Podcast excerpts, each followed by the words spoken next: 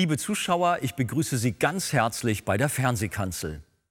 Waren Sie schon einmal in Athen? In dieser beeindruckenden Stadt voller Kultur, architektonischer Sehenswürdigkeiten und vielem mehr befand sich der Apostel Paulus nach seiner Flucht aus Beröa. Doch nicht alles an dieser Stadt war beeindruckend. Denn sie war auch, wie der Titel der heutigen Predigt lautet, eine Stadt voller Götzen. Und obwohl Paulus nach den letzten Ereignissen eine Erholungspause verdient hätte, ruhte er sich nicht in dieser schönen Stadt aus. Was er stattdessen tat und was wir daraus lernen können, hören Sie jetzt von Pastor Christian Wegert.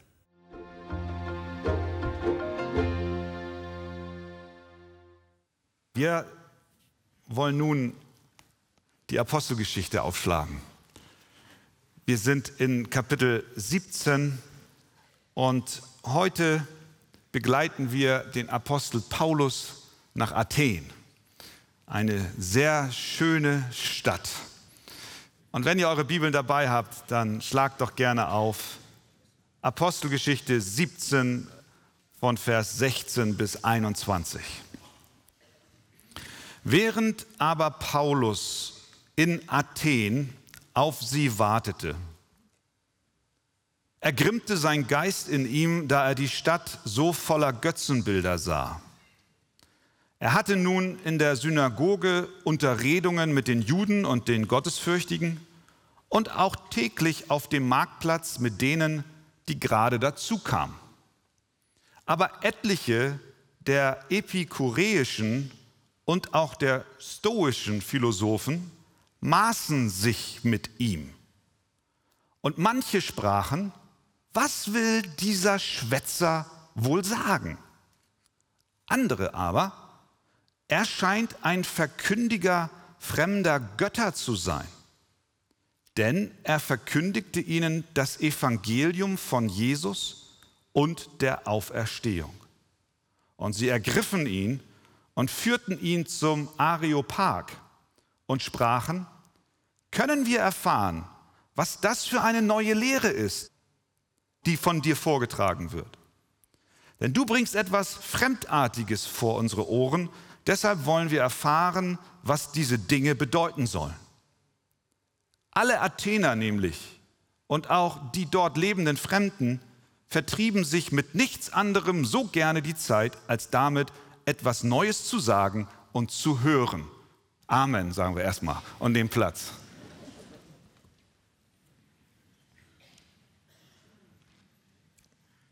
Also, kleiner Rückblick. Wir erinnern uns, Paulus und Silas auf Missionsreise, teilweise begleitet von Timotheus, auf der letzten Station waren sie in einer kleinen Stadt namens Beröa. Dort haben sie das Evangelium von Jesus verkündet.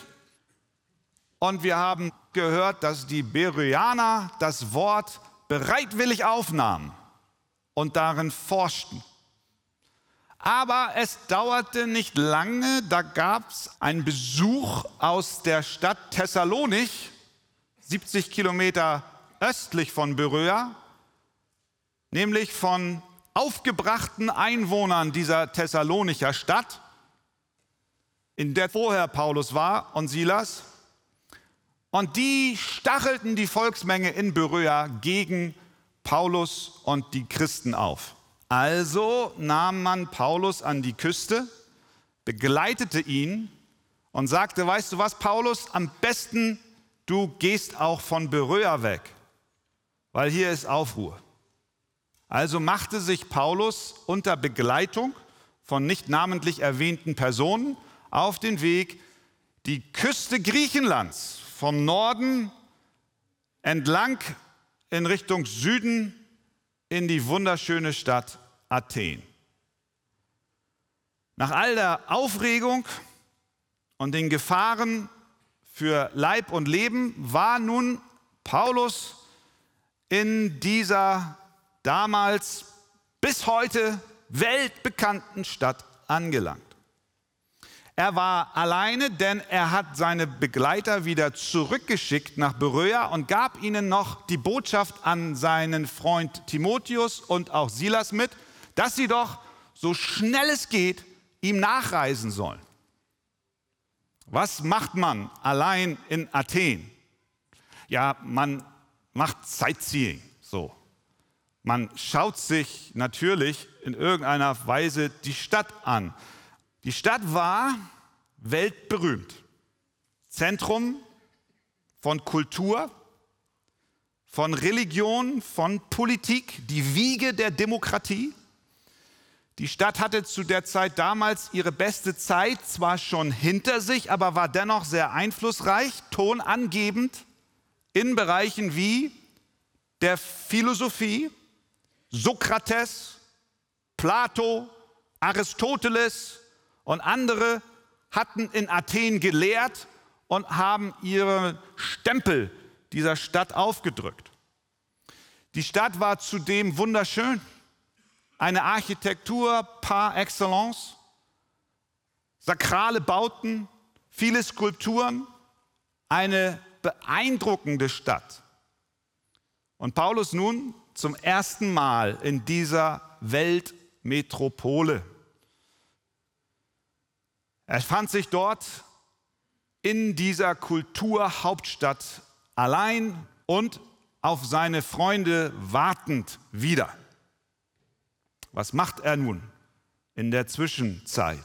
Und das ist eigentlich die Frage, die dieser Predigt jetzt zugrunde liegt. Was sollte ein Christ, der in einer säkularen Gesellschaft lebt, die von nichtchristlichen Weltanschauungen geprägt ist, wie Athen es war. Was soll ein Christ in einer Stadt, die ästhetisch reizvoll und kulturell vielfältig ist, aber zugleich in vieler Hinsicht moralisch am Boden und geistlich tot ist? Was soll ein Christ tun? Ich glaube, wir können von Paulus lernen. Er gibt uns hier ein Beispiel, wie wir als Christen in dieser Welt, die Jesus Christus nicht kennt, leben sollen, auch handeln sollen. Und das schauen wir uns nun im Folgenden etwas genauer an. Wir sehen zuerst, dass Paulus betroffen war. Habt ihr gesehen? In Vers 16. Während aber Paulus in Athen auf sie wartete, ergrimmte sein Geist in ihm. Wir können auch übersetzen, dass er empört war, dass er innerlich erschüttert war. Warum? Da er die Stadt so voller Götzenbilder sah. Das war kennzeichnend für die Stadt. Er sah mit Sicherheit die beeindruckenden Gebäude, den Parthenon, die Akropolis, den Marktplatz mit den Philosophen, die dort debattierten, doch nichts von all dem bewegte sein Herz so sehr wie das, was er sah, als er die vielen Götter sah in dieser Stadt. Die Stadt war voller Götzenbilder. Und diese Beobachtung, die traf den Apostel in Mark und Bein. Er sieht das und er ist erschüttert. Sein Geist ergrimmt. Sein Herz blutet, als er sieht, wie die Menschen diese Götzen anbeten. wir müssen uns erinnern, wir haben es hier mit Paulus zu tun. Der ist ja jüdisch aufgewachsen. Der kannte ja von klein auf seinen Gott. Er wusste, was in den zehn Geboten gesagt wurde. Ich bin der Herr, dein Gott, der dich aus Ägyptenland, aus der Knechtschaft geführt hat. Du sollst keine anderen Götter haben neben mir. Das war so in sein Fleisch und Blut übergegangen. Das hat er von klein auf gelernt und steht jetzt in dieser kulturellen Hauptstadt und ist erschüttert.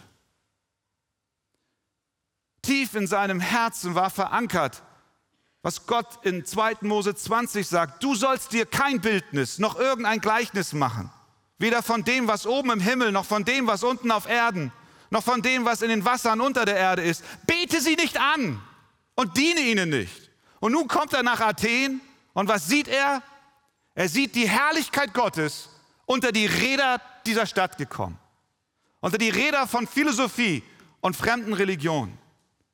Und er nimmt im übertragenen Sinn jetzt nicht den Fotoapparat und hält es fest für die Nachwelt oder seine Freunde und er berichtet ihnen von der Reise, sondern Lukas berichtet, dass er die Architektur der Stadt nicht in erster Linie bewunderte, sondern betroffen war von dem Götzendienst. Er kannte die Worte, die ihm als kleinen Jungen von seinen Eltern beigebracht wurden, als Mama ihn ins Bett brachte und zu ihm sagte, 5. Mose 6, höre Israel, der Herr ist unser Gott, der Herr allein. Und du sollst den Herrn, dein Gott, lieben, mit deinem ganzen Herzen, mit deiner ganzen Seele, mit deiner ganzen Kraft. In diesem Klima ist dieser Mann aufgewachsen. Und am Anfang seines Lebens hat er diesen Gott noch nicht vollkommen verstanden, bis zu dem Moment, als er auf dem Weg nach Damaskus war und plötzlich ihm ein Licht begegnete und Christus selbst ihn herausholte aus seiner Sünde und Schuld. Und er verstand, dies ist mein Gott, dies ist mein Retter und ich will keinen anderen als ihn anbeten. Und jetzt steht er in Athen, sieht den Wald von Götzenbildern und sein Herz ergrimmt. Und er weiß, dass dieser sein Gott von sich sagt, dass er ein eifersüchtiger Gott ist, der seine Ehre mit niemand anderem teilt. Jesaja 42, 8. Ich, der Herr, das ist mein Name, sagt Gott. Ich will meine Ehre keinem anderen geben, noch meinen Ruhm den Götzen. Unser Gott, ihr Lieben, unser Gott hat vollkommenes Recht und einen vollkommenen Anspruch auf unsere totale Hingabe, auf unsere totale Anbetung. Er verdient, wie wir so schön sagen, allein alle Ehre, alles Lob.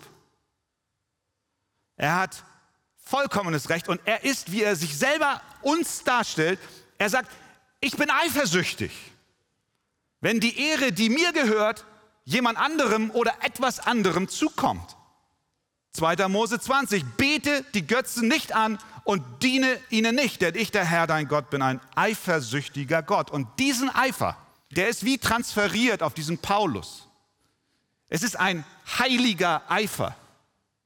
Er ist so von dem Wesen Gottes durchdrungen, dass als er diese Götzenanbetung sah, er sich an seinen Gott erinnerte, der allein wahrer Gott ist und der um seine Ehre eifert. Und deswegen wurde der Eifer des Herrn auch sein Eifer, was zur Folge hatte, dass sein Herz blutete und ergrimmte. Paulus hatte diesen göttlichen Eifer, nicht nur hier in Athen, sondern später auch, als er den Korinthern Folgendes schrieb, denn ich eifere um euch, schreibt er, mit göttlichem Eifer. Warum? Er wollte die Korinther als eine verlobte Braut dem Bräutigam Christus zuführen. Und er hatte Sorge, dass sie sich von diesem Weg zu Christus hin abbringen lassen, dass sie eventuell anderen Göttern dienen, dass sie weggehen von Jesus Christus. Deswegen sagt er, ich eifere mit einem göttlichen Eifer. Sehen wir diese Passion, die auch dem Paulus hier erfasste. Er ergrimmte also nicht, weil er schlecht drauf war oder einen schlechten Tag erwischt hat. Er war auch nicht in erster Linie um die Athener und ihre Rettung besorgt, nicht in erster Linie, sondern zuallererst um die Ehre Gottes. Sein Geist ergrimmte, weil er die Stadt so voller Götzenbilder sah. Das bedeutet, dass die Ehre Gottes die Motivation all seiner Missionsaktivitäten war. Natürlich sehnte er sich nach Wiedergeburten, so tun wir es auch. Sicher freute er sich über Bekehrungen und Gemeindegründungen, auch über Liebes- und Barmherzigkeitsdienste, aber vor allem und über allem stand der Eifer um die Ehre Jesu Christi. Die Ehre Gottes ist der Antrieb für Mission. Es geht darum, dass der alle Ehre bekommt, dem alle Ehre gebührt. Deswegen lesen wir in Philippa 2, Vers 9. Darum hat ihn Gott auch über alle Maßen erhöht, das ist Jesus, und ihm einen Namen verliehen, der über allen Namen ist. Es gibt keinen Namen aus Gottes Sicht, der über dem Namen Jesus ist. Damit in dem Namen Jesu sich alle Knie beugen sollen, die im Himmel und auf Erden und unter der Erde sind und alle Zungen bekennen, dass Jesus Christus der Herr ist zur Ehre Gottes des Vaters. Und immer dort, wo diese Herrschaft Jesu missachtet wird und jemand anderes oder etwas anderes angebetet wird, da verspüren Kinder Gottes einen inneren Schmerz, weil sie für den Herrn eifern. Und du kennst das. Das Athen von damals unterscheidet sich im Wesen kaum von dem Hamburg von heute. Wir sehen die Stadt zwar nicht unter physischen Götzen begraben, und doch sind unsere Stadtteile und unsere Bezirke erfüllt von Altären. Die Menschen beugen sich vor ihren Altären vor dem Materialismus. Oh, der Materialismus. Der Altar des Egoismus. Der Altar der Lust. Mein Leben, meine Gesundheit, mein Vorteil, mein Glück, meine guten Gefühle. Und wir tun alles, um uns selbst anzubeten, um bloß nicht zu kurz zu kommen. Aber Gott sagt, ihr sollt keine anderen Götter haben neben mir. Wer ist mir gleich? Niemand. So ist unser Herz bestürzt, wenn wir sehen, wie Menschen alles Mögliche anbeten, aber nicht Jesus Christus, dem allein alle Ehre gebührt. Deswegen ist die Mission motiviert von der Ehre Gottes. Meine Frage an Christen in diesem Zusammenhang ist die, kennst du diese innere Betroffenheit? Kennst du diese innere Betroffenheit? Hast du das? Hast du schon mal erlebt? Betroffen über den Götzendienst in dieser Welt? Oder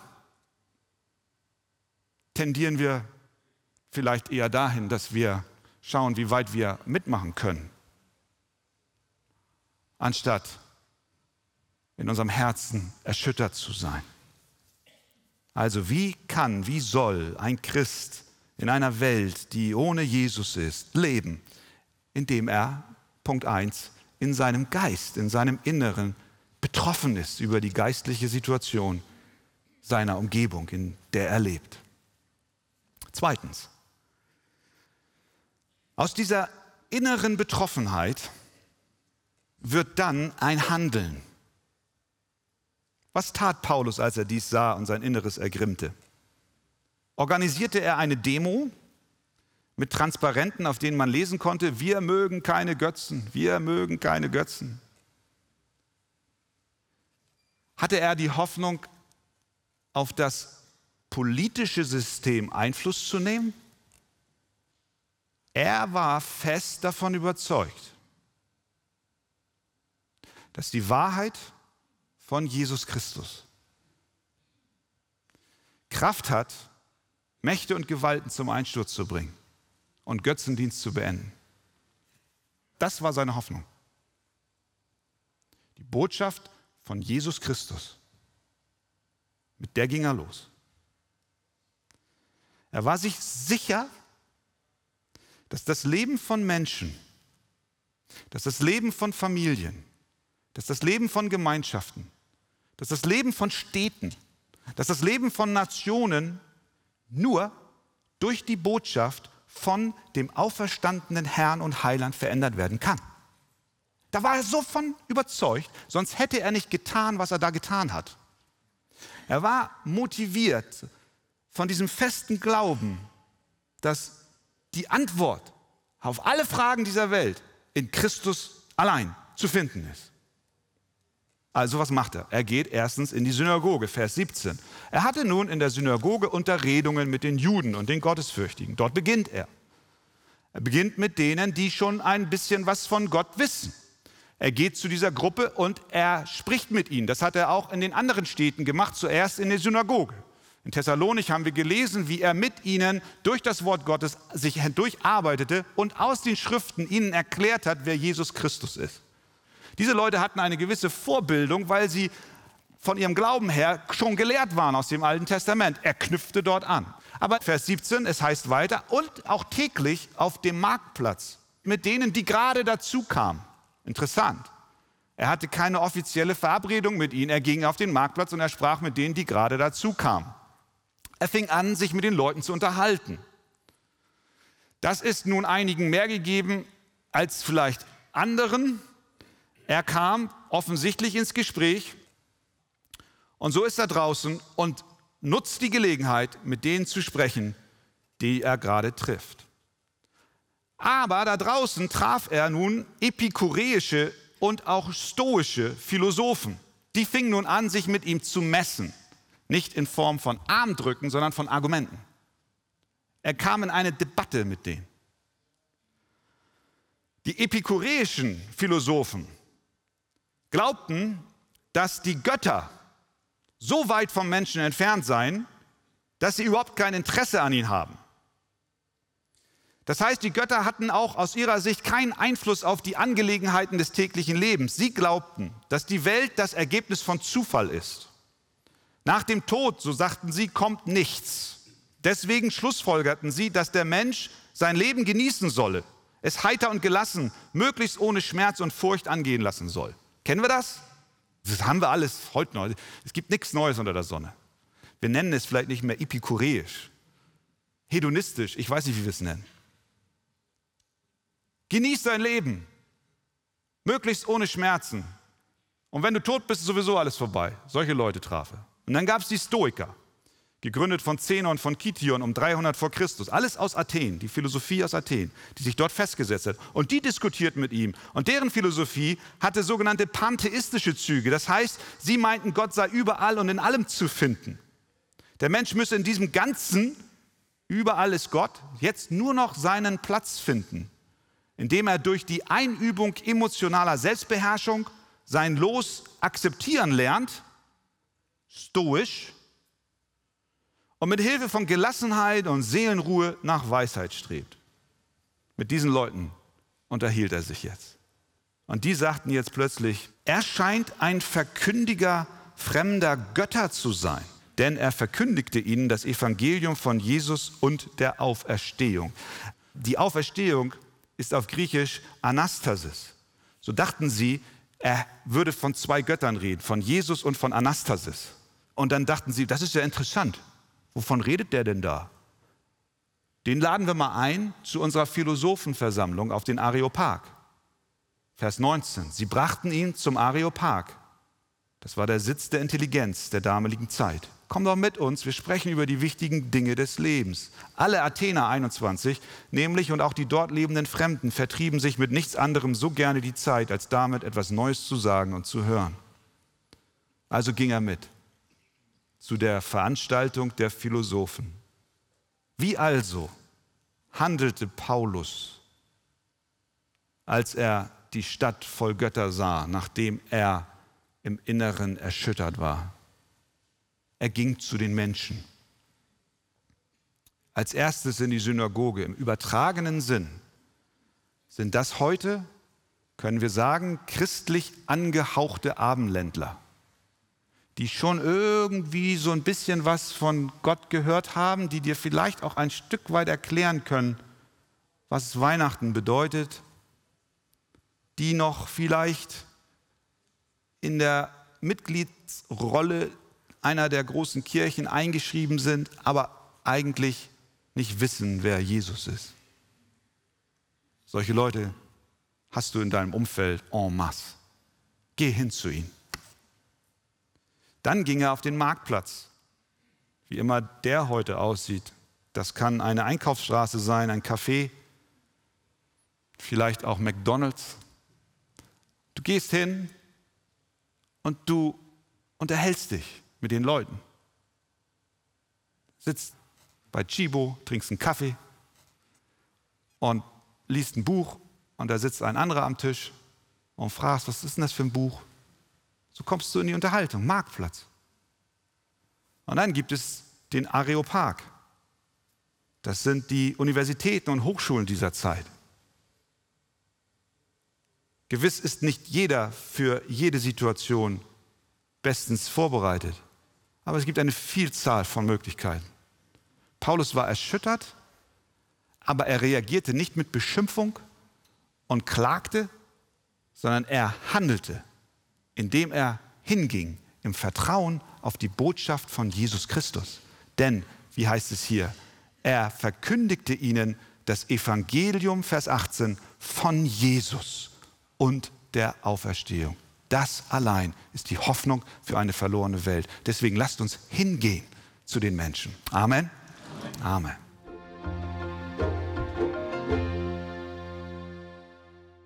Das Evangelium von Jesus Christus ist die Hoffnung für eine verlorene Welt. Möchten Sie vertiefende Ausführungen zu diesem Thema? Dann lesen Sie in dem Buch Das Evangelium Kennen und Genießen von Pastor Wolfgang Wegert das Kapitel Ein barmherziger Gott. Auf Wunsch erhalten Sie ein Exemplar kostenlos. Wir freuen uns über jeden Kontakt zu unseren Zuschauern. Sie erreichen uns per Brief, E-Mail oder zu nachfolgenden Zeiten unter der eingeblendeten Telefonnummer. Näheres zur evangelisch reformierten Freikirche Arche finden Sie im Internet. Liebe Zuschauer, wir freuen uns über die Möglichkeit, die Fernsehkanzel ausstrahlen zu können. An erster Stelle danken wir Gott dafür. Dann sind wir aber auch allen Freunden dankbar, die uns mit Gebet und finanziellen Mitteln unterstützen. Ohne sie wäre das nicht möglich. Über eine Spende auf die eingeblendete Kontoverbindung würden wir uns sehr freuen. Nun verabschiede ich mich von Ihnen. Tschüss und auf Wiedersehen.